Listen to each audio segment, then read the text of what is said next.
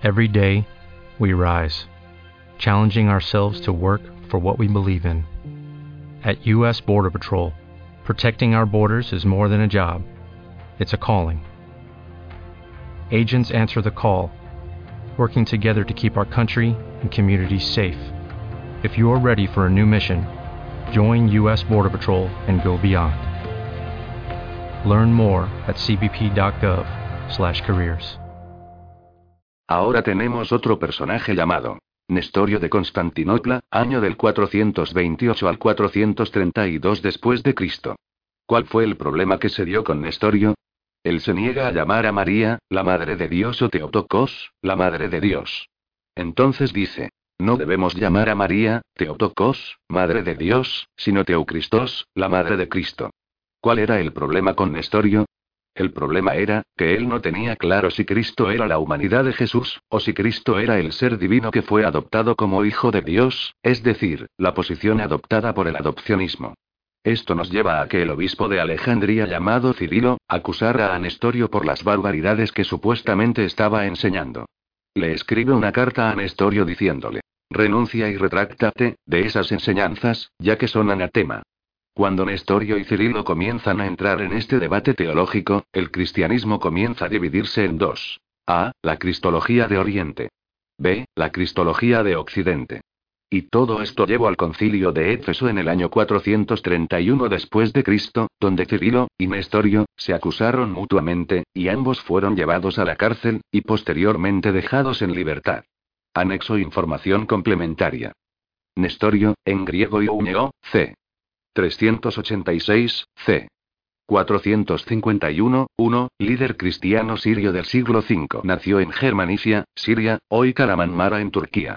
2. Fue patriarca de Constantinopla y fue acusado de profesar la doctrina que lleva su nombre, Nestorianismo, consistente en una separación total entre la divinidad y la humanidad de Cristo. Tal doctrina fue declarada herética por el concilio de Éfeso, que depuso a Nestorio del patriarcado en 431. Murió en los desiertos de Libia entre 440 y 451. También dice lo común que pasaba con estos cristianos que eran contrarios a los dogmas de la Iglesia. Al recaer sobre él la acusación de herejía, sus obras fueron destruidas. Se trataba de una producción numerosa sobre todo de sermones, cartas y algunos tratados dedicados a temas dogmáticos en disputa, tomado de es.wikipedia.org barra wiki barra Nestorio. Veamos otra fuente.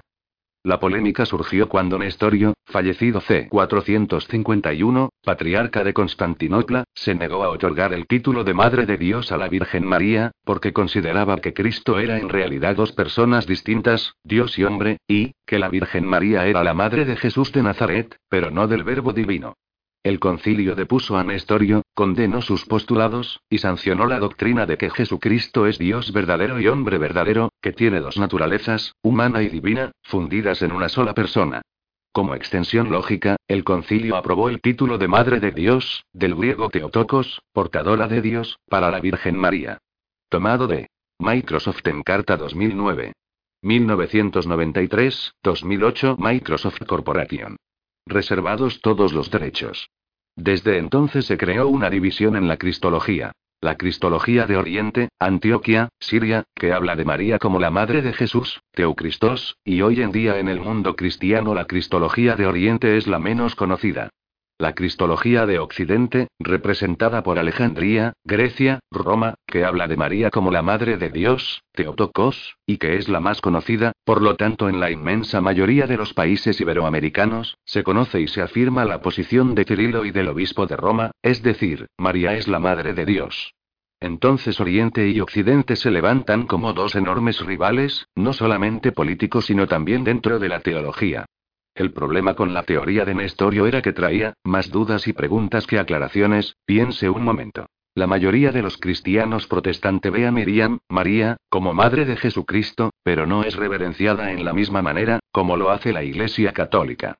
Pero si están en acuerdo con el dogma de la Iglesia Católica en que Yeshua fue concebido por obra del Espíritu Santo. Pero entonces si Jesús fue concebido por obra y gracia del Espíritu Santo, entonces María es la única mujer en toda la historia del mundo en tener relaciones con una divinidad, y concebir un hijo de esa divinidad encarnada, que es el mismo Dios. Por tanto, visto de esa manera, ojo como lo dice el dogma, técnicamente María sí es madre de Dios, ya que Jesús según el dogma era hijo engendrado por Dios. Amigos, ¿es lógico o no lo que les digo? Por lo tanto, la misma reverencia que demuestra la Iglesia Católica debe ser compartida por la protestante. ¿No les parece? Pero cuando vemos la teoría de Nestorio, sobre María, la misma lo que hacía es incitar a revisar bien esto del nacimiento virginal, y esa era una amenaza al dogma trinitario, el cual se trataba de imponer. ¿Por qué? Piense un momento. Si María es madre de Jesús solamente y no de Cristo, entonces Jesús y Cristo son dos cosas muy diferentes, por lo tanto Cristo y Jesús no son de la misma naturaleza. ¿Entienden? Por tanto, Cristo o Masías es solo un título, que Dios le da a Jesús, Yeshua, desde su concepción, y no tuvo necesidad de ser parido por ninguna mujer, debido a que, no era ningún ser viviente, solo es un título, como el título de abogado, médico, presidente, embajador, el cual no es un ser vivo, o ente ni nada parecido. Y tampoco podía ser Dios mismo. Ya que el Eterno no puede ser parido por una mujer, porque existe desde la eternidad. Y Yeshua tuvo que haber nacido como todo ser humano hasta el sol de hoy, porque es la única manera que pueda existir, un ser humano después de Adán. Ya sé, que los únicos argumentos que buscan aquellos que se le cuestiona esta teoría, del nacimiento virginal, es que está escrito de esa manera. Sin tomar en cuenta cualquier posible manipulación o interpolación del texto.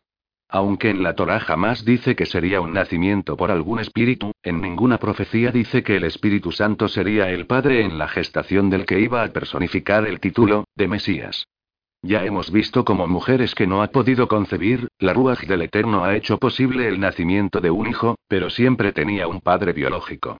Entonces, ¿por qué tanto drama con un nacimiento virginal, si el Eterno puede hacer que una alma, joven doncella, pueda concebir sin estar en el tiempo de hacerlo? Otros dice, Dios puede hacer lo que quiera. Y ciertamente así es. Pero nunca hace algo sin participar que va a hacer. ¿Por qué? Porque al suceder, es la única manera de saber que ya nos fue anunciado, como todas las promesas y todos los juicios que decretó sobre Israel, fueron antes anunciados por sus profetas. Igualmente el nacimiento del Mesías. ¿Acaso la llegada del Mesías jamás fue anunciada?